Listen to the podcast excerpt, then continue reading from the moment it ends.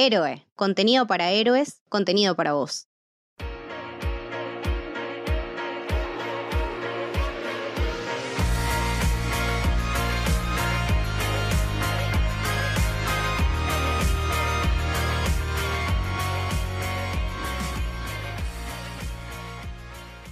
Bienvenidos, bienvenidas, bienvenidas al Camino del Héroe. Yo soy Camito y estoy con Leti Bellini. Hola, ¿cómo va? Y hoy vamos a hablar de. Es, es como un mix, ¿no? O sea, es como Karate Kid y Cobra Kai.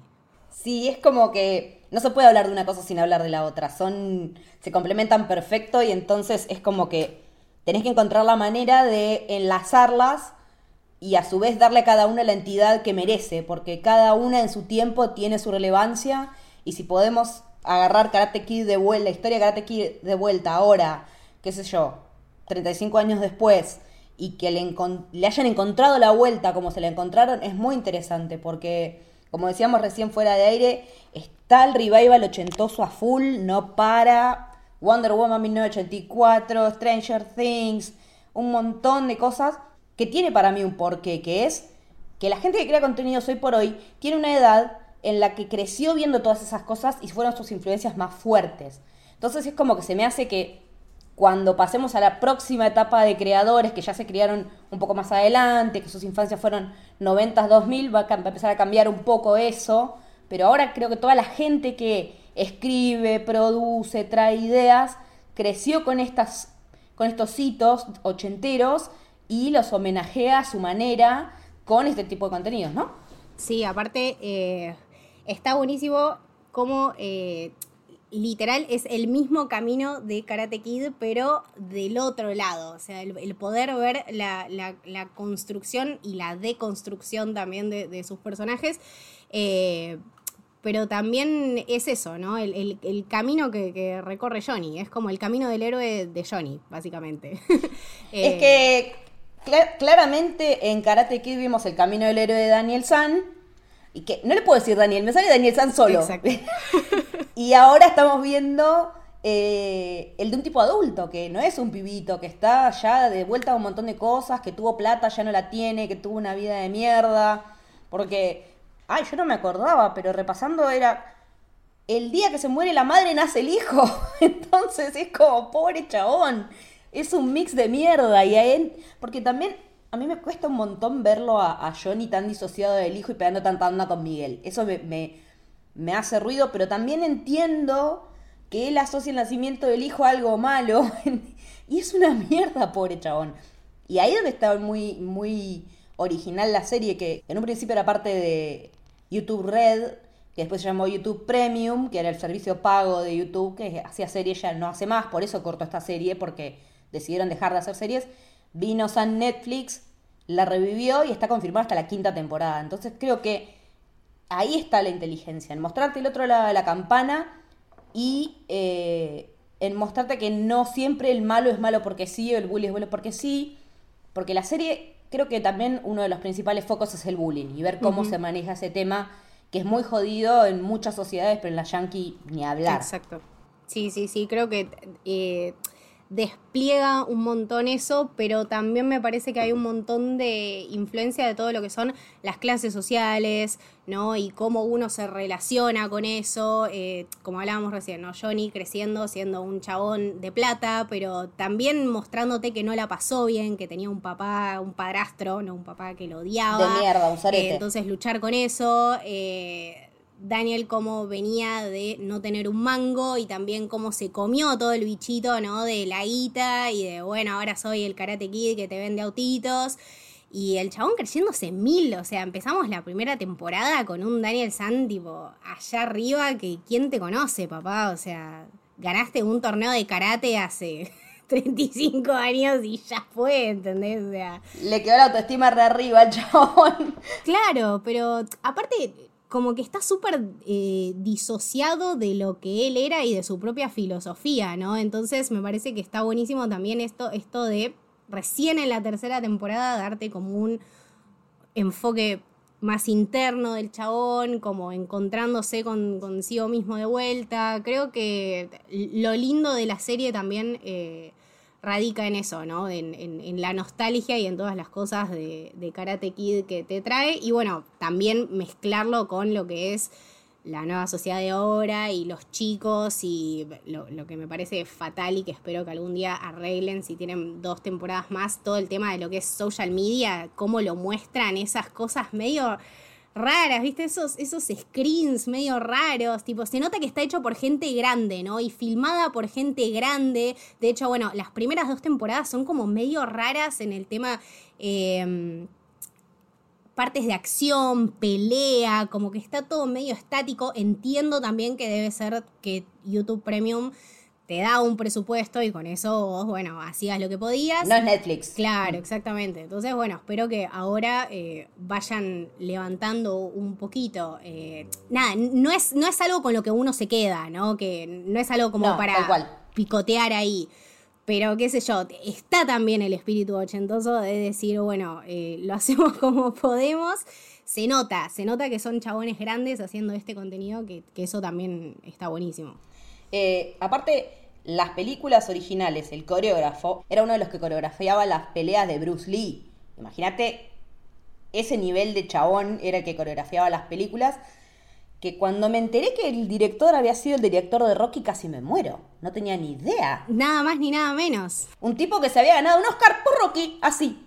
Y tanto así que Stallone lo jode al tipo que la escribió, diciéndole que le afanó un poco de la historia de Rocky. Que igual sí. Pero en realidad el guionista sacó mucho, muchísimo de su propia vida, porque él fue un pibe buleado, que fue un estudio de karate, que fue un estudio de karate que era el profesor un, ex marín, o sea, estaba con esto de que era literalmente Chris, y después llegó a un lugar que nada que ver, que era karate defensivo, qué sé yo. ¿Sabés cómo se llamaba el, su sensei? Y me imagino. Miyagi, se llamaba Miyagi Posta. Entonces es como un homenaje a, su vida real y me encanta que el tipo haya usado eso para una historia que nada, que trasciende los tiempos, porque en entrevistas que, leí que, que la escena William Zabka, porque realmente es mucho más interesante leerlo, verlo a él que a, que a por Dios. la mierda. Eh, él cuenta que, que, la gente le dice, mirá, ahora la miro con mis hijos o nietos que, la, que las ven con sus abuelos, porque ya habían visto las originales, entonces como que se juntan las generaciones y eso nosotros también lo vemos.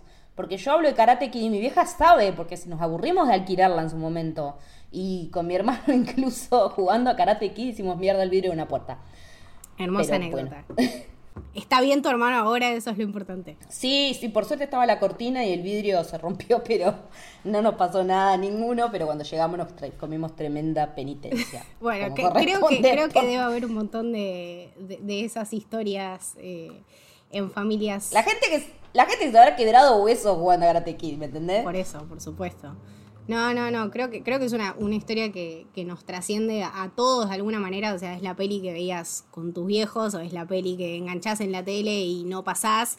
Eh, entonces, nada, me, parece que darle una profundidad más interesante a, a, los personajes estos que también nos habíamos alejado hace, hace tanto tiempo eh, está buenísimo. Y la tercera, la tercera es del 89. Porque después estuvo ese mamarracho que hicieron con el hijo de Will Smith y no, nadie, nadie, quiere eso. Ya la película con eh, la de Hilary Swank tampoco estaba buena. Eh, así que como que, creo que era la 4, que también estaba Miyagi todavía. Pero las primeras tres son como las que marcan el hito.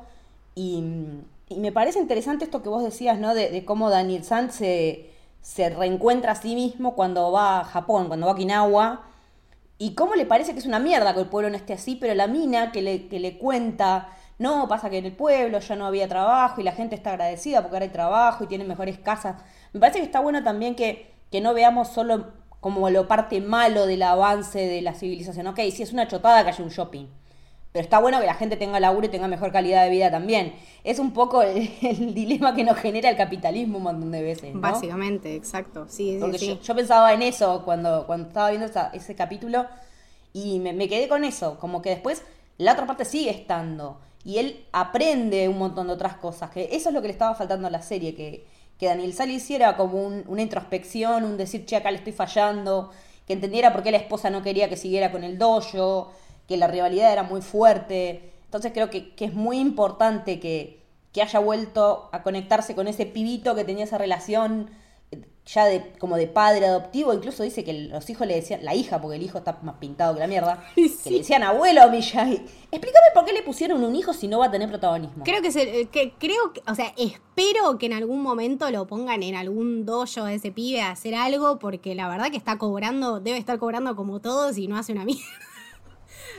Apareció un par de veces comiendo papitas, ponele, eh, o diciendo alguna boludez, pero creo que esta temporada apareció, yo lo recuerdo una sola vez, en la última, en la segunda creo que una vez también, y siempre diciendo pelotudeces que no aportan con nada. O sea, hubiera preferido que no tuviera un hijo y que le dieran todo, que, y que el foco en Sam valga la pena como la única hija, digamos, y no el pibe que esté ahí bollando, que aparezca nunca cada tanto.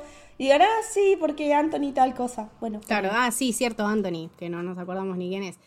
Hablando ahora también de, la hija de, Daniel San, eh, qué, ganas de cagarla un poco a trompadas, ¿no? Porque me da un poquito de ganas. Yo no sé si estoy sola en esto. No, no, me eh, pasa, es un poco diable Sam. Bien, eh, perfecto. nada, sobre todo con, el tema de esta moralidad impuesta, ¿no? De, hacer todo correcto y, también que lo vemos muchísimo en, en la primera temporada está bueno el vínculo que, ella tiene con Daniel, esto de que, bueno, antes hacían karate y ahora la piba tiene su propia vida.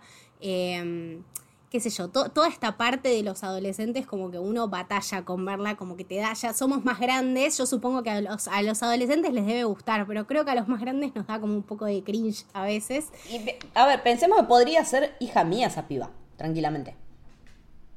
Tengo edad para ser la madre de esa piba y es como que digo, por un lado entiendo que es como una casa muy perfecta y que ella quiera encajar con esa perfección, con la madre rediosa que tiene, con el padre exitoso, eh, que venía de no tener un mango y vivir en el barrio pobre, porque Daniel Sánchez se la pasa hablando como que vivía en el barrio pobre de California, ponele, resida. Eh, pero nada, como que es un self-made man y que logró todo eso, y como que ella tiene que estar acorde a esa expectativa que es, como decías vos, más dispuesta que otra cosa. Pero cuando le empiezan a aflojar un poco se vuelve más interesante, porque el conflicto que tiene con los con esto de, los ataques de pánico en la tercera temporada, me parece que está re bien explorado. Para hacer la serie que es y que no hace foco en cuestiones de salud mental, me parece que está muy bien llevado, que, ella, después de esa situación traumática, o sea, lo lleva... Ella, es más normal la reacción de ella que la de Miguel, que estuvo casi al borde de la muerte, ¿me entendés? Bueno, yo creo que es mucho más entendible, sí, porque yo le entiendo mucho más a ella por el miedo que tiene de todo lo que pasó, que Miguel, que es como que, bueno, sí, se recupera, registra, eh, muy poco me parece de lo que fue ese conflicto. A ver, a nivel personal, ¿eh? No, porque con la relación con Johnny es otra cosa. Tal vez eso sea lo que lo sostiene a él, pero eh, creo que no, no se indagó muy, muy profundamente en, en la huella psicológica de Miguel después de todo lo que le pasó. Sí, no, es, eso me parece que, la verdad tuvo muy poco tiempo y sobre todo tomándolo a comparación con todo lo que fue la construcción del personaje durante dos temporadas, ¿no? Y bueno, la relación que él tenía con Johnny y con el karate también.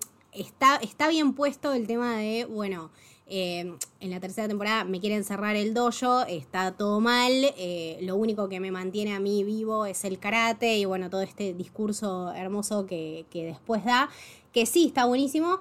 Em, pero sí, como que me quedó ahí como un incidente que tendría que haber sido mucho más eh, importante en, su vida y, como que le tendría que haber dado una epifanía mucho más grande de lo que en realidad eh, le dio. Creo que esto funcionó, funcionó mucho para todos los demás, pero no para él, ¿no? Incluso lo vemos también, bueno, el, cambio de, de Hawk eh, que de hecho me parece uno de los personajes más irritantes, pero también como más interesantes, ¿no? Porque es literalmente como un Daniel San que salió mal, algo así, ¿no? O sea, un, Daniel San Cobra Kai, es un Johnny. Claro, es que con Miguel también pasa lo mismo, porque en, en cuanto a circunstancias los dos están muy parecidos, son buleados, la pasan mal, eh, pero además, Miguel con el contexto de la madre inmigrante, la cuestión de ser discriminado por latino, em, que Hawk tiene por el tema del labio leporino y todo, entonces como que los dos son medio Daniel San, que se pasan al dark side en un momento, pero como que el compás moral de Miguel lo entendemos mejor por el contexto de familia que tiene, mientras que de Hawk no tenemos tanto contexto más que su relación con Dimitri. Claro. Dimitri es, ¿no? Ay, sí, insoportable. Sí. bueno, igual cuando hice el coso con los Legos estaba buenísimo y que Ah, los, sí. los otros forros se le hicieran mierda.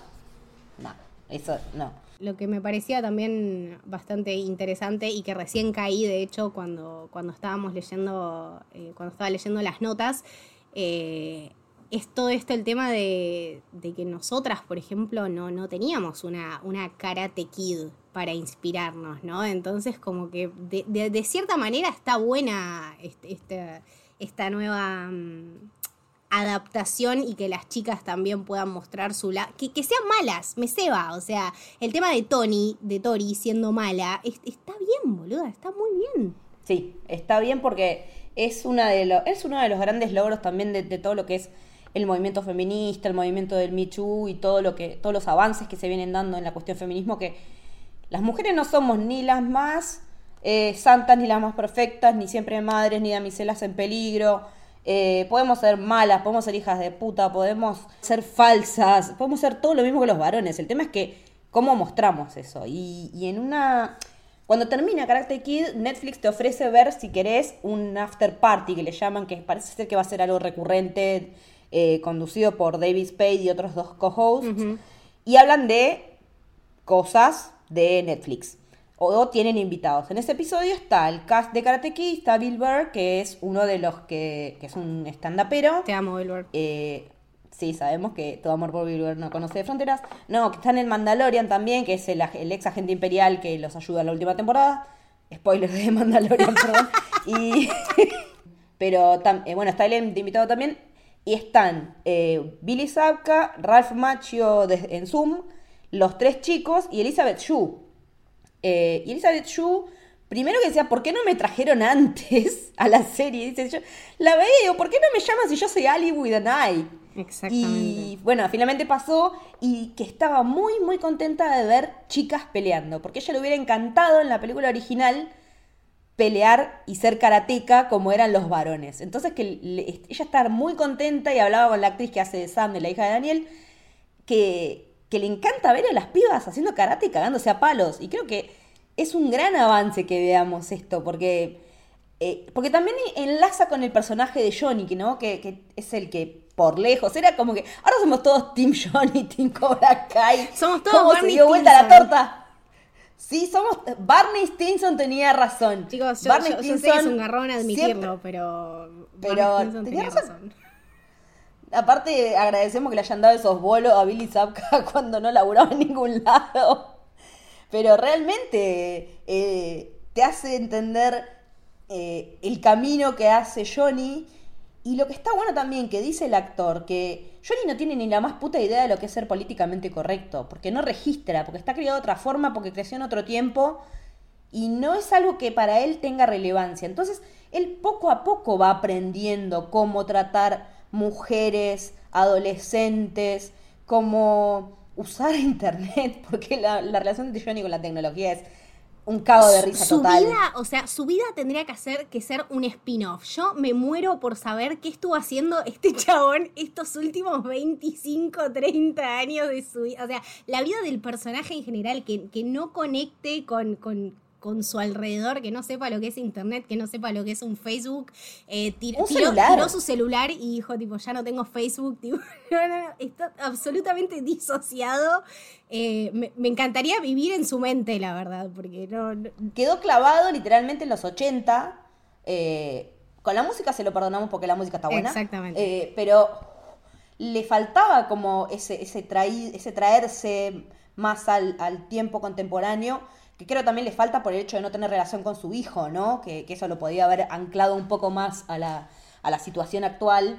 Y mm, creo que, que está buenísimo ver el recorrido que hace Johnny, porque te encontrás riéndote de cosas que son políticamente incorrectas. todo el tiempo. Incluso yo he tenido, me tuve charlas con amigas como que les parecía que era demasiado machista, qué sé yo, digo, pero es- hay que entender el contexto y, y- y siempre hay alguien que lo está corrigiendo a Johnny cuando él se manda una de esas. Ese es el tema. Siempre hay alguien que le está diciendo, che, no, esto no, así no se dice, porque desde que no quiere saber nada con tener mujeres en el dojo hasta terminar de novio con la mamá de Miguel, hay un tramo enorme.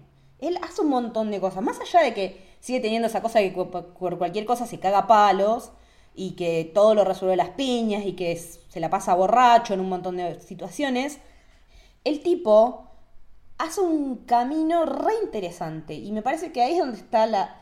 Es lo que, por lo menos a mí lo que más me interesa de toda la serie es verlo a él no como un héroe, sino como un tipo común que hizo con su vida lo que pudo y que va aprendiendo y creciendo con todas las situaciones que le pasan en su vida del ámbito que sea, ya sea en el ámbito laboral, cuando va a buscar laburo y, les dice a los tipos que no, pasa que estuve preso porque caía eh, palos, a un, par, Pero se lo remerecían porque eran unos hijos de puta, ¿eh? Entonces, bueno, ¿qué onda? ¿Cuándo, ¿cuándo empezamos?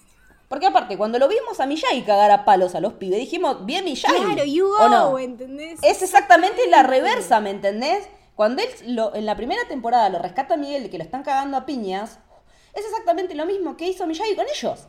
Y pero ahora, pero ahora ya nos hace un poco de ruido, ¿entendés? Más de pibes decíamos, sí, Miyagi. Y ahora es como que es un señor grande que, le, está dando muchas palizas a unos niños pequeños, como que no está muy bien. Eh, y también me parece que lo que está bueno es este personaje en particular que creo que es súper interesante de esta gente que se queda estancada en su infancia o en su adolescencia, ¿no? O sea que... Sí, que, que hizo pico en la adolescencia y ahí se quedó y el resto fue todo en banda. es ese tipo, es ese tipo que picked in high school. Es, es ese cliché de, del malo, del badass de la secundaria que dicen todos, bueno, va a piquear en high school. Es ese tipo. O sea, te lo muestran en su máximo glamour en Karate Kid y ahora en Cobra Kai estaba en la primera temporada eh, poniendo televisores, tipo arreglando casas, eh, haciendo lo que podía. Y también cómo él lleva todas estas eh, frustraciones a buscar algo que lo haga un poquito más feliz, que era el karate, y que eso es algo que después, ya en la tercera temporada, lo ven en común con, con Daniel San, o sea, como que el chabón dice, ¿por qué mierda estoy vendiendo todos estos autos si a mí no me hace feliz? A mí lo que me hacía feliz era acordarme de Miyagi cuando me dio mi primer auto, bla, bla, bla, bla. Y en realidad lo que lo hace feliz a, Billy Zaka era lo mismo, o sea, era tener un lugar donde él pertenecía. No era el mejor lugar, no era la mejor filosofía, pero lo que está buenísimo es que tienen un punto en común y que realmente no son tan diferentes. De hecho, en un montón de situaciones a lo largo de las tres temporadas los vemos bondear hay un momento en la tercera temporada cuando ellos dos están en el auto escuchando música, yendo a buscar al pibito, que, es impresionante, que vos decís, son la misma persona, man, y es así. Es, es... Sí, es que son más parecidos de lo que parece, de lo que, o por lo menos de lo que ellos se quieren dar cuenta. Como que siguen anclados esa rivalidad al pedo de cuando eran chicos, que Ali la termina de desestructurar del todo cuando viene que les sirve a los dos para darse cuenta de cosas, sobre todo a Johnny, sobre todo que, está enamorado de Carmen, de la mamá de Miguel. Yo estaba muy preocupada con eso, ¿eh? Muy preocupada. Yo también estaba muy preocupada porque digo, no puede ser que ahora que está, que tiene que darse cuenta, qué sé yo, bueno, finalmente salió bien porque eh, me parece que lo que necesitaba él ver era eso, que ya no estamos más en esa época, que ya tenemos hijos de la edad que teníamos nosotros cuando fuimos novios y ella como ancla para eso sirve un montón. Me parece que es muy acertado lo breve de esa participación y lo contundente de esa participación. Más allá de que la temporada 3 creo que en muchos sentidos es la que tiene más fallas, porque todo lo de Chris, eh, ya ahora lo vamos a hablar con Vietnam, es como que no funciona. Eh, tiene otras cosas que funcionan un montón, como esto de Ali. Me parece que funciona muy bien también que, que la esposa de Daniel entienda por qué eh, el karate es tan importante para él, tanto como parece hasta Japón, para, o sea, el karate les ayudó a, que su negocio, su modo de vida volviera a funcionar, ¿me entendés? Por cosas que había hecho Daniel San con el karate en Japón, allá en la película 2, 3, no me acuerdo cuál. Sí, sí, sí, no, para mí es, eh, es elemental, sobre todo, nada, este tema de que son muy parecidos y que se criaron y crecieron con dos filosofías eh, muy, muy diferentes. Eh, que es por un lado la de Miyagi y por otro lado la de Chris, ¿no? Creo que traerlo a Chris fue una decisión muy acertada pero el desarrollo que tiene el personaje en la tercera como que no me deja muy contenta, ¿no? O sea, lo vemos al chabón entrar en Cobra Kai diciendo, bueno, acá se pudrió todo, lo vemos armando su, su dojo, ayudando a Johnny, vemos también cómo se le mete en la cabeza, que es recontra venenoso. Eh, es que Chris viene con el, eh, con el serrucho en la mano, o sea. Y aparte con unos cadáveres abajo de la alfombra, que mamita, o sea, ¿quién es este chabón y qué estuvo haciendo todo este tiempo? ¿Entendés? Pues se, dio por muerto dos veces, o sea, debe tener un, un CV complicado. Eh, entonces, nada, lo vemos ahora metiéndose con, con estos pibes y también con lo que les hace agarrar, ¿no? Con, con, con, lo que les hace quedarse, con esa filosofía de el odio y el strike first, strike hard, no mercy, que era muy de él, que ya lo veníamos viendo como deconstruirse o tomándolo de una manera distinta en el, en el dojo de Cobra Kai, diciendo, bueno, quizá no es tan así, y ahora viene este chabón a mostrarte que realmente para él sí era así, y para estos chicos también, ¿por qué? Porque son 15 pibes que los cagaron a palos toda su vida. Entonces, ¿qué quieren hacer? Quieren ir a dar un par de piñas. Y está bien porque son chicos y, eso es lo que te pasa cuando sos chico. O sea, te frustra algo, querés cagarlo a trompadas, está perfecto. Pero no es la solución.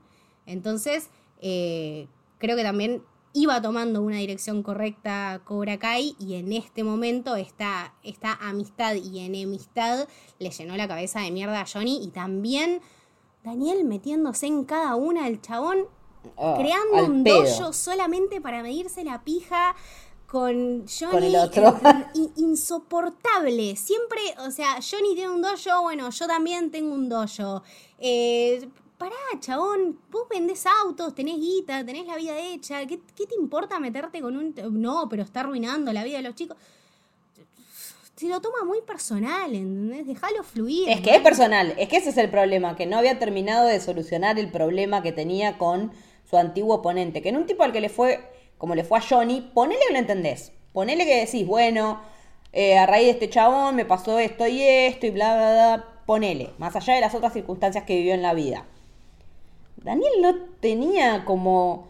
Eh, no tenía necesidad de ir al choque. Era, era esa cuestión de decir, bueno, me picantean y yo también soy picante y voy. Yo entiendo el hecho de que, bueno, le quedó el dojo de la casa de Miyagi, la tenía divino, todo re bien preparado, que haya armado el dojo en la casa, que haya compartido el karate con la hija, eso es hermoso, pero que sea como una cuestión de, de, de revanchismo es lo que me jode, pero que también está bueno que nos muestren a Daniel de otra manera, no como el santurrón que era en su momento. Entonces también funciona para ese lado, ¿no? Como que nos equilibra un montón la balanza con todas las situaciones, porque incluso Johnny cuando se da cuenta que el no mercy no funciona, les dice, ser un badass está re bueno, pero no hay que cagarse en la gente. Y ahí es donde decís, acá el loco está entendiendo algo que es lo que después deshace Chris y que termina haciendo que terminen juntos eh, Daniel y, y Johnny porque se les vino el humo mal se, se le fue todo de las manos con esa pelea que, con la que casi se muere Miguel, con esto de que tengan que controlar a los pibes en la escuela, con la última, con la fiesta de Navidad, que cómo se le van a meter en la casa así, boludo, explícame. Increíble. no, no, definitivamente no, no tenían límites en absoluto. Eh, es, ese final de, de la segunda temporada, la verdad que para mí fue tremendo, boluda, tremendo. Fue una manera muy zarpada de terminarlo, sobre todo, como decíamos antes, por todo el tema de lo que son las escuelas, sobre todo en, Estados Unidos, con el tema del el bullying, las armas, estos enfrentamientos que ellos tienen, midiéndose todo el tiempo. Ya los adolescentes de por sí son muy jodidos. Imagínate en un lugar donde tienen libre albedrío absoluto. Eh, y, todas las oportunidades que encontraban para cagarse a trompadas las usaban. las usaban es, muy tremendo. Creo que en la tercera temporada eso explota porque vemos un millón de, peleas, algunas necesarias, algunas me parece que son innecesarias. Eh, sí, cuando van a buscar a los Cobra Kai al, al, laser tag es como que es al pedo. Exactamente. O sea, entiendo. Esa cuestión de vamos a vengar a Fulanito porque no sé qué. Eh, es como como le dice Miyagi a Daniel San, cuando vayas por la venganza, cavados tumbas. Termina siendo eso, porque terminan muchos rotos jodidos. y, ni siquiera son tantos como deberían después de la manera en la que se cagan a piña. Es muy entretenido de ver, pero para analizar, también está bueno que, la concepción de la serie, por lo que dicen en las entrevistas los actores y los, y los, y los creadores, es que siga siendo familiar. Me parece que también ahí juega un poco esto de que las lesiones no sean, o sea, más allá de la de Miguel o qué sé yo, que no sean del todo tan graves, como decís, no podés caer así contra una mesa y, sacar, y sacarla así de barata, pero ahí, bueno, está el principio de la, suspensión de la credibilidad y bueno, estamos viendo ficción, una serie de karatecas y todo, pero también de no perder el tono que tenían las originales como para que no se aleje. Y me parece que llega justo a ese punto en el que el tono se pone jodido, pero no escala más allá y saben medir hasta dónde. Creo que también eso es uno de los aciertos. Como decimos que todo lo de todo eso está bien, decimos que lo de Vietnam está mal. Ah, no, está muy mal. Porque Primero, no podemos entrar a hacer revisionismo de cada puto personaje que está en la serie. Exactamente, no. Porque no podés, o sea, vamos a indagar en la historia de la esposa de Daniel San también, no, porque no nos interesa. No, por favor, no, no, no. Si, hay, algo que no quiero ver es una historia de una soccer mom, te juro que eso me deprimiría un montón. Sí, porque aparte ya cuenta que como que en el momento que están ahí en la charla en el, en el club de campo y qué sé yo, como que estaba, era una adolescente boluda, que me parece que era ser interesante su vida. Pero me parece que el, tema, lo, hablábamos en Twitter el otro día, no me acuerdo con quién, eh, que el tema de querernos hacer empatizar con Chris a raíz de sus conflictos, porque a ver, se le suicidó la madre, es buleado, eh, y entonces él decide que se va a la guerra, eh, que es la guerra de Vietnam. ok, bien. Le toca como sargento, capitán, no sé qué mierda, uno que es igual a él. O sea, él está moldeado a la imagen y semejanza del que, tipo que él tenía en el ejército. O sea, nos está mostrando otra vez la misma historia de Johnny. Sí. Prácticamente, nos está mostrando, es como otra vez lo mismo, pero que no sé si pretende que nosotros entendamos a Chris porque la verdad que para ese lado no funciona. A mí no me justifica para nada que sea un psicópata de mierda. No, no. Y menos con la vida de pibes. Y menos con la vida de pibes, que eso es lo realmente importante. Si él quiere ser un sorete, ponele. Pero cagándole la cabeza a pibes como les viene cagando desde Karate Kid 1, eh, me parece que no, no era la manera de, de, querer, de hacernos entender por qué Chris... O sea, sí, entendemos que Chris es así porque elige ser así en un punto pero no, no funciona para nada y me parece que toda esa trama, aparte, flashbacks larguísimos que no, no, no sirven para nada, la iconografía de la cobra, de dónde viene, todo eso no, no, no, eso me hizo muchísimo, muchísimo ruido. Sí, no, no, eso no, no me inspiró a quererlo o a entenderlo de ningún lado. De hecho, eh, con lo más cercano que lo puedo llegar a relacionar es la, la última peli que, que, vi de un estilo así, que era Joker. Eh, que justamente te muestra ¿no? los peligros de eh, la gente que quiere empatizar con un psicópata y te dice, bueno, sí, este chabón hizo esto por esto y por esto y por esto. A ver, no, o sea, la gente aprende de sus errores y la gente aprende a vivir en sociedad, o sea, la gente tiene un contexto en el que se desarrolla. Em, y ya como que no podés volver a repetir los mismos errores y, también está eh, justamente, o sea, el mismo libro de albedrío que corre para los chicos, corre para él, ¿no? Como que todo lo soluciona con las trompadas y con los golpes y con la fuerza violenta. O sea, lo, quieren desalojar del dojo, bueno, no funciona porque el chabón caga pal. No, o sea, en, casos normales y en la vida real, la gente va a la policía porque los ayudan, entre comillas, o lo que sea, eh, y resuelve el problema. A ver, está súper exagerado el el, envalentonamiento que, tiene el personaje a lo largo de la serie, como que es un chabón imparable. A ver, no, es Terminator, es un viejo que, que, está armando quilombo porque quiere armar quilombo. Entonces, como que, no sé. No, pero aparte, aparte es, es, zorro, porque a la esposa de, la esposa de Daniel va a encararlo. Esa estuvo yo buena. Creo que como madre es lo que haces, me parece. como persona adulta va, es lo que haces. Y que porque le puso una cachetada, le puso una, orden de restricción. La jugó, la jugó bárbaro igual, ¿eh? Ahí lo felicito. Muy, muy pillo. Muy pillo. Em, a ver, entiendo, volviendo al tema de, de Vietnam brevemente, que nacionalmente a ellos les juega muy bien como que todo esto de los veteranos de la guerra y las secuelas de la guerra y que una persona puede quedar mal del bocho yo lo entiendo, yo lo entiendo. Ahora, no estamos Eso se entiende, tal cual. no estamos en una época y no estamos en una sociedad que acepte la, la no deconstrucción. Como que ya me parece que lo estamos tirando mucho de la cuerda y para la temporada que viene, ¿qué nos queda, no? O sea... Y si va a llamar a los amiguitos del ejército, es como que decís, ¿qué carajo van a hacer? Porque por otro lado también los tenés a los otros en el mismo frente, pero em, no sé cómo puede llegar a jugar eso. Porque estuvo bueno cuando, cuando hicieron la reinserción de los amigos de Johnny, eh, creo que es en la segunda sí, temporada. La segunda temporada. Eh, que incluso eh, el actor que muere, el, que era el amigo de él, de hecho le dedican la, la, tercera temporada porque el actor realmente tenía cáncer y falleció.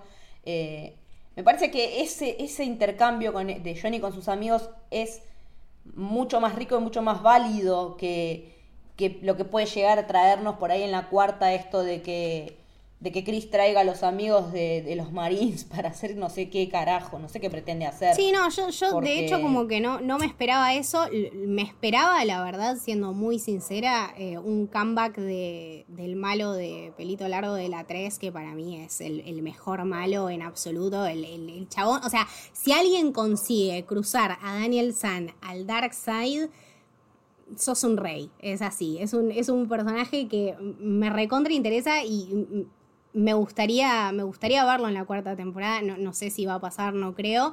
Em, eh, no, puede ser, porque están yendo como.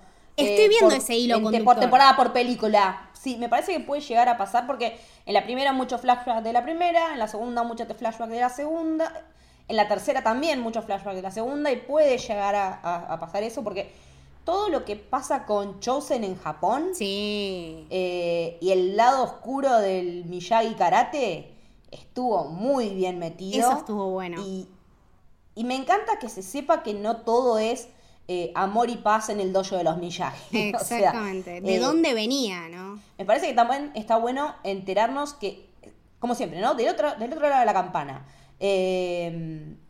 Como lo vemos a Johnny en la serie, está bueno ver que, hay alguien más que pudo hacer el camino de Johnny, que es Chosen, ¿no? Sí. y que no, no se queda solo en que en que, bueno, Johnny solo es el que se redime, sino que, hay muchas personas que, que, revisan y se dan cuenta de que, de que la cagaron y ahora quieren ser mejor. Y me parece interesantísimo que esa sea la lección que se llama Daniel San de Japón, ¿no? Que, que no es todo tan color de rosa como te lo pintaba Miyagi, sino que acá, aparte, la gente, había momentos en los que tenía que pelear y pelear posta, porque estaban Miyagi estuvo en la Segunda Guerra peleando para los Estados Unidos, no para Japón. Sí, no era todo self-defense, o sea, dale, avispate, amor, que no, es todo tan así. Y cuando lo ves usar eso, eh, me hizo acordar mucho al toque de cinco puntas de Kill Bill, la movida esa. Eh, de cuando le va paralizando un, brazo, el otro, la gamba, y lo deja así todo como un muñeco desarmado, eh, me parece que está bueno. Y que se use cuando hace falta. Me parece que esa es la función de, de la parte ofensiva del Miyagi Karate. Usa, sabe que existe, pero usalo cuando haga falta.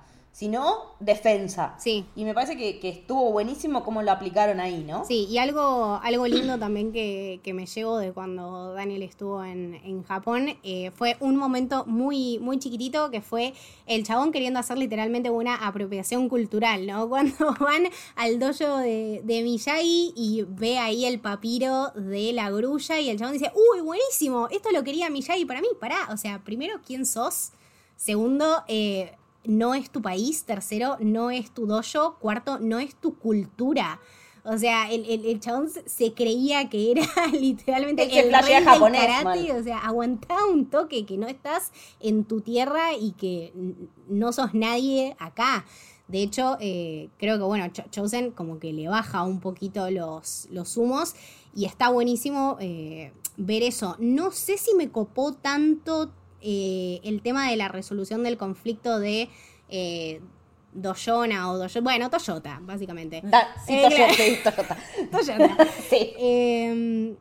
¿Cómo se le resuelve? No? O sea, el chabón estaba en un conflicto súper apretado porque, bueno, toda esta mala publicidad del karate lo llevó a perder un montón de, deals, de tratos con concesionarias muy importantes. Entonces, bueno, el chabón ahora estaba en un momento crucial de su vida. Yo digo, bueno, deja los autos y se dedica al karate. Y tenés una mina, o sea, la piba que salvaron de ahogarse ahí por el 1980 y pico eh, que le dice, sí, ahora trabajo en Toyota y soy la CEO y yo te voy a ayudar. Pero anda la concha, tu hermana, boluda. No sé si quería que recupere los autos, ¿entendés?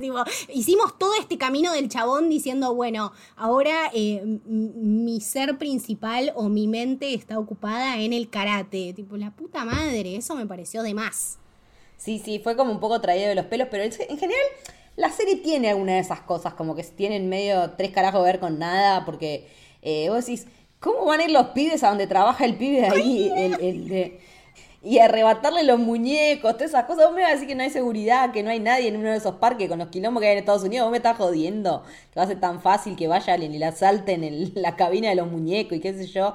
Pero bueno, son cosas, son licencias, me parece que se puede tomar una serie como esta, ¿no? No se lo, o sea, no le pediríamos ese nivel de rigurosidad a Breaking Bad, sino que eh, estamos hablando de una serie que es más entretenimiento familiar que otra cosa, y me parece que por ahí, por ese lado, se toma tanta licencia. Y porque también tienen la suerte de que todavía la mayoría de los actores que estuvieron entonces están vivos y los pueden traer. Entonces, y era, algunos como esa chica todavía son jóvenes, y me parece que está, que tienen esa suerte y que está bueno que lo hagan y en, con respecto a eso, en una entrevista William Faca habla del hecho de que falte Miyagi, que falte Pat Morita, que realmente falleció, que es un tipo que tuvo muchísimos problemas con, con las adicciones, sobre todo la adicción al alcohol, se terminó muriendo por algo de eso. Y como que el hecho. Porque aparte él había sido estandapero, comediante en su momento, Pat Morita. totalmente, sí, sí, lo, tengo al chabón.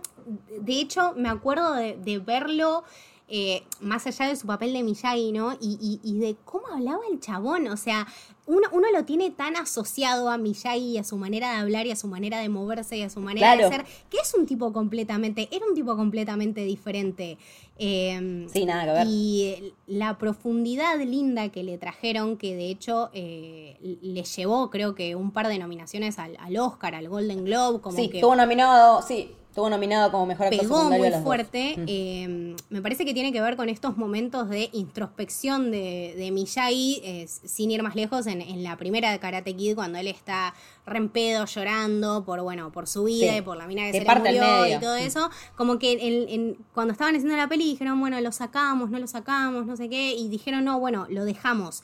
Y es el día de hoy que Avilsen dice, para mí esto fue lo que le ganó la nominación. Es un tipo con un rango actoral, era un tipo inagotable. Entonces... Mira, ahora que lo decís, estoy pensando que ahí también tenés un paralelismo con Chris. Bueno. Y, y cómo los dos agarraron para lados distintos, ¿no? Verdad, sí. De que los dos vivieron una guerra, una gran tragedia, una gran pérdida, y cómo uno se lo tomó de una manera y otro de la otra. Eh, como que sí en los paralelos, no solo en los, en los eh, padawanes, sino en los maestros. Eh, porque justo la, volví a ver la 1 en estos días antes de grabar y, veía esa escena y digo, chau, es lo mismo que Chris prácticamente, pero se lo toma con otra filosofía.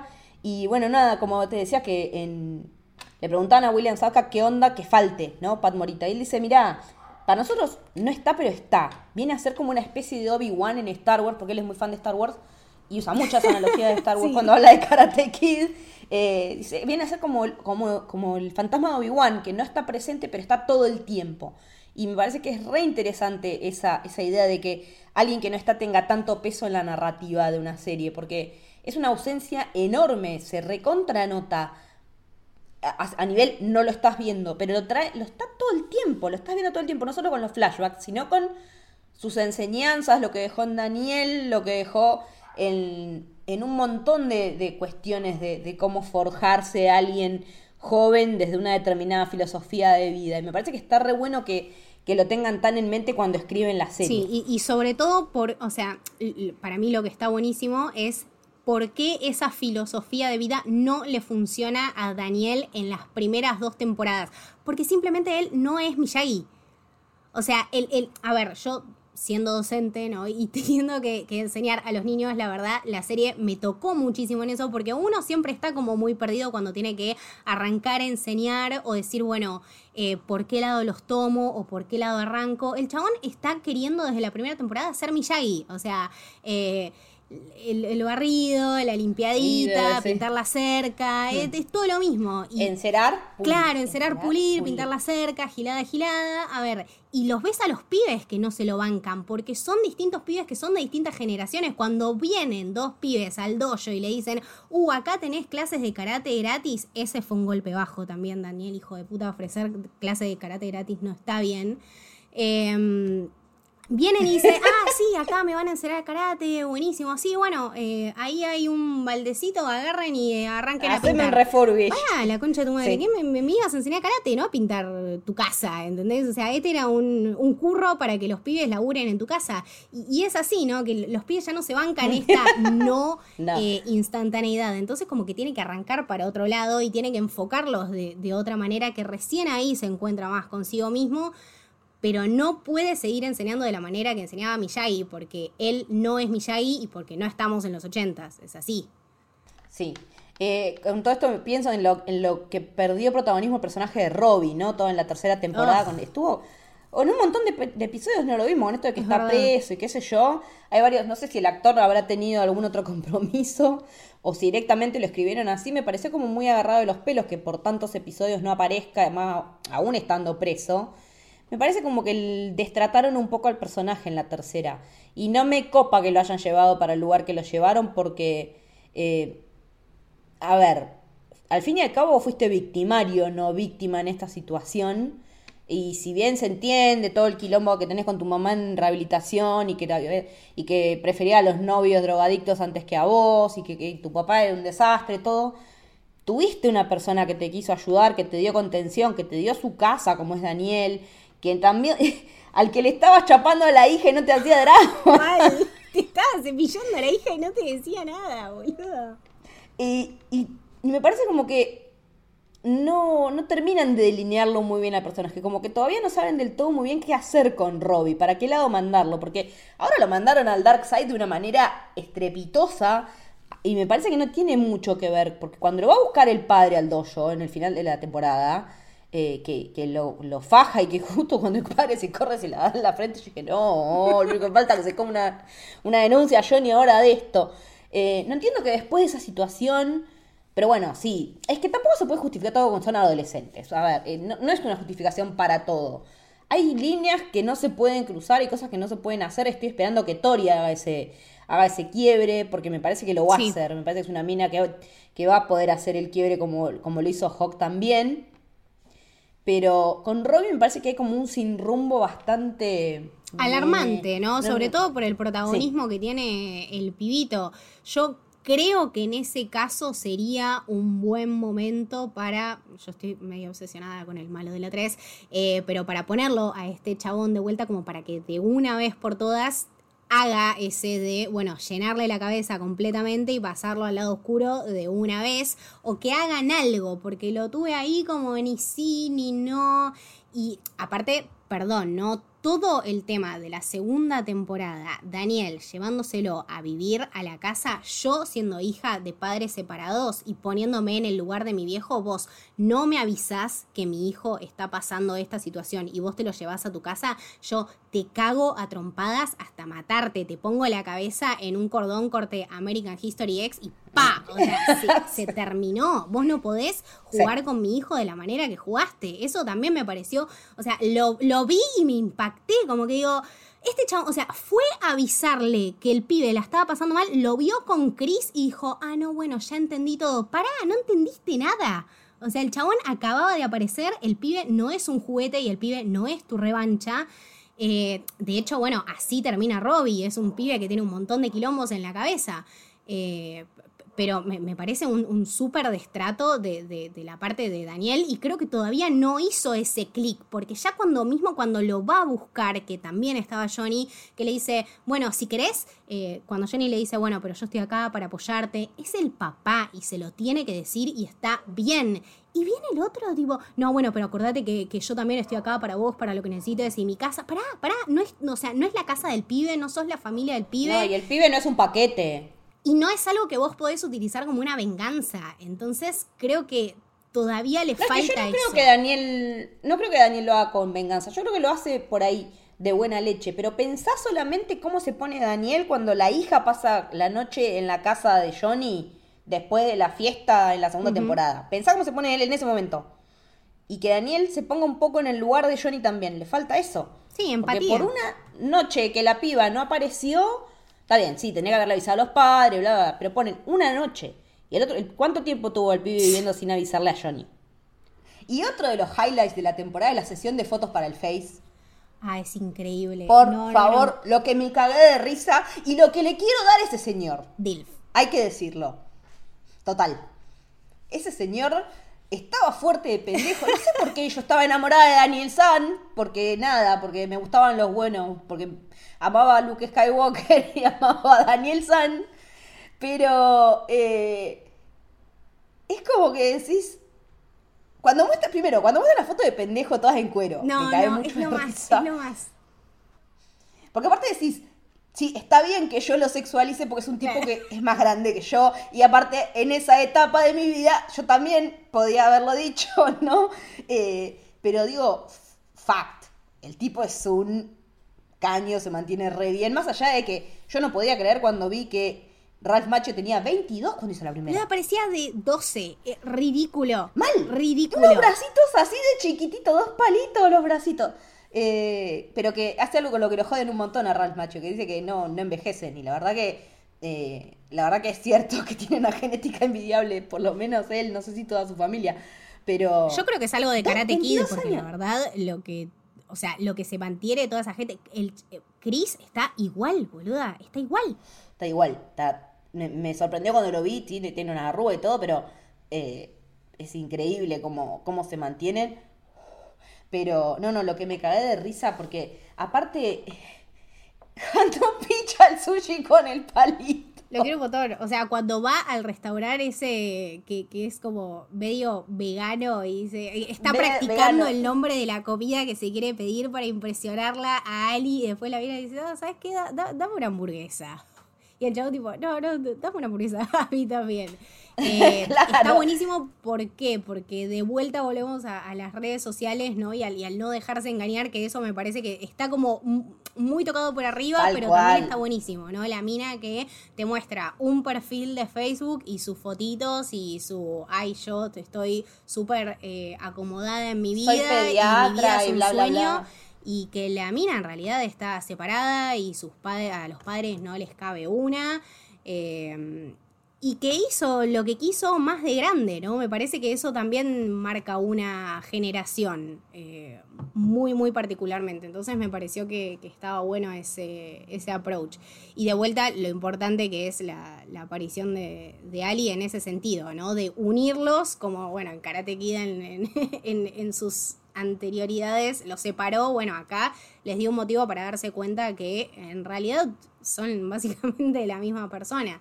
Em, nada, me quedo con, la esperanza de que ahora en, esta, nueva, en esta nueva temporada, eh, de alguna manera ellos claramente no, se van a unir todavía, pero espero este, este villano de la 3 que les dé una razón, porque me parece que realmente era el único que tenía una mentalidad súper podrida y que los puede joder a estos pibes. Entonces, creo que es una linda oportunidad para, para traerlo. Es, estaría bueno. Es que, no sé si, eh, estaría bueno, pero me parece que con esto de profundizar en que Chris va a traer a los amigos, pueden llegar a ir por ese lado. Pero estaría bueno que como que sigan abarcando las distintas películas también en distintas temporadas porque, porque funciona, más que nada. Porque tiene sentido. O sea, si me traes a los compañeros de guerra de Chris, no, no me estás diciendo nada porque no los conozco, porque no empatizo, aparte, porque también tenés que pensar en el contenido a nivel global. O sea, no, no todos los países vieron la guerra de Vietnam y las secuelas y, a ver, eh, más ahora que está en Netflix, más ahora que es, que es recontra remi global. O sea, porque la serie yo la vi cuando estaba en YouTube en su momento. Porque tuve prueba gratis de YouTube Premium y la vi ahí. Y después cuando explotó Netflix dije, qué bueno, porque la verdad que es un producto que merece que lo mire más gente, porque es un buen pasatiempo, la pasás bien viéndola la serie. Eso es lo que está bueno. La pasás bien y te calentás con cosas por ahí y todo, pero es un buen pasatiempo. Me parece que está bueno también que tengamos series no necesariamente que nos hagan reflexionar sobre las cuestiones de la vida, sino despejar la cabeza. Yo me la, la, tercera temporada me la vi el fin de semana tranca, haciendo nada, todavía de vacaciones, y la re disfruté, la verdad que la re disfruté. Más allá de que me parece que está por un poquito por abajo de las dos primeras, sobre todo de la primera, creo que la primera es la mejor. Pues la segunda se mete mucho más en el conflicto adolescente y que si Sam tranza con este, bueno, tranza, ahí se me cayó de mí el DNI, si se lo chapa, que sale con uno pero le gusta el otro y qué sé yo. Eh, me parece que estuvo bueno que dejaran todo ese dramita adolescente de lado en la tercera, pero también tuvo en cuanto a, la historia de Chris ese pifie que consume mucho tiempo. Eso, me eso boluda. Los flashbacks era tipo, te ponías a mirar el celu, ¿no? De vuelta, esta cosa que decías vos, que está buenísimo, que sea una serie papitas, serie chill. Em, pero sí hay cosas que para mí tenemos que sacar, no, ni siquiera retocar, como que habría que hacer un, trabajo de, postproducción y, un rewatch del lado de producción y decir, bueno, eh, no sé si a todos los demás les, habrá pasado esto con, los flashbacks de, Chris, quizá los yankees empatizan un poco más, pero sí expandirla a, pensarla en nivel, bueno, ya no estamos en YouTube Premium, estamos en Netflix. Eh, tenemos que hacer algo un poquito más eh, pochoclero pero que no tire tanto para el lado de la nostalgia del chabón. Me parece que eso es lo único que no me sirvió y darle una vuelta de tuerca a Robbie, que no sé qué onda. Y no sé los pibes cómo van a estar en la próxima temporada, boludo, están enormes. Es una cosa que no se puede manejar. Y mira, ya de por sí la cuarta se va a retrasar un poco por el tema del COVID. Espero que, que solucionemos estos, estos temitas, pero que nada, que, que, traigamos de vuelta ese, y que, va, que sigan trayendo en realidad el, el espíritu ochentoso, ya, ya de, de por sí eh, trayendo personajes, o por este camino de la construcción y de la deconstrucción y también que se unan en algún momento, ¿no? Johnny y, Daniel. Y quedó bastante, quedó bastante servido eso. Eso quedó como bastante asentado. Falta que, como decías vos, que resuelvan lo de Robbie y que no se vayan muy a carajo con lo de Chris. porque de hecho, claro, porque los pibes lo tienen ya bastante asumido, ¿no? Cuando, bueno, cuando justamente cuando está terminando la, tercera temporada que dicen, bueno, eh, nos unimos, entonces nosotros, eh, Miyagi-Do y Eagle Fan contra Cobra Kai. Bueno, genial. Pero son los adultos el problema. Entonces, avanzar un poquito más en, en eso y bueno, el torneo y todo lo que se viene. Eh, Eso, se... Ah, y lo que está bueno también, mira la cuenta boluda que me puse a sacar. Cuando pelean la primera vez Daniel San y Johnny, es el torneo de 18. La serie se filmó en el 2017 y ese es cuando la primera pelea, la de Miguel y Robbie, es el 50 aniversario y te da justito los años. El próximo es el, es el 51, es como si se situara en 2018. Está muy bien llevada esa continuidad también, eso me, me re gustó. Eso me gusta, sí, sí, sí. Pero mm, nada, highlights me quedo con eso, con, con, Johnny, con su deconstrucción, con el viaje lindo que, que, hizo Daniel, que bueno, que le pudo abrir un poco la, la cabeza. Con la vuelta al lado de la luz de Miguel. Exactamente, sí, sí, con nada, con esta introspección que hizo Hawk, que finalmente le está cayendo la ficha. Eh, espero que Dimitri se mejore como persona y le mando un besito, porque ese pendejo no me lo banco. Em, pero bueno. Que se terminó chapando la popular, ¿viste? Y sí, pero es un cliché que se tenía que dar. O sea, como que también a él siento que le hace mirar la vida de otra manera. Me parece que por fin lo podemos llevar por un lado de decir, bueno, soy una persona normal. Como que el chabón se visibiliza a él como un pibe común y corriente y que no solamente es un freak. Eh, que eso también está bueno. Pero nada, dentro de todo me parece que es un buen contenido para lo que es. A ver, como decíamos, no es una serie que te invita a un gran análisis, un gran debate, una gran puesta sobre la mesa que vos decís, ah, tenemos que repensar esto. No, no, es simplemente un Karate Kid de los late 2000. Eh, es eh, la misma filosofía con distintos personajes. O sea, Karate tampoco te lleva un poder súper introspectivo de análisis. Es simplemente mirarla para pasar el rato, para divertirte y para también traer un poquito de esta nostalgia ochentosa que, está buenísima y para mí funciona siempre. Pero bueno, nada, esperemos eh, la próxima temporada, que como dijo Leti se va a trazar un poco por el COVID. Eh, pero bueno, súper expectantes. Creo que tenemos otras dos, ¿no? Para, para tirar. Tienen por lo menos programada hasta las 5, creo que están proyectadas 6.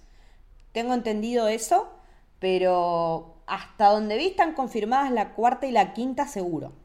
Bien, bueno, allá, allá vamos. Bueno, esto concluye nuestro recorrido por un mix entre Karate Kid y Cobra Kai, expectantes, súper expectantes a las siguientes temporadas. Em, vamos a ir cerrando. Leti, a vos, ¿en dónde te podemos seguir? Me pueden seguir en redes, tanto en Twitter como en Instagram, como Leticia-Haller. ¿Y a vos?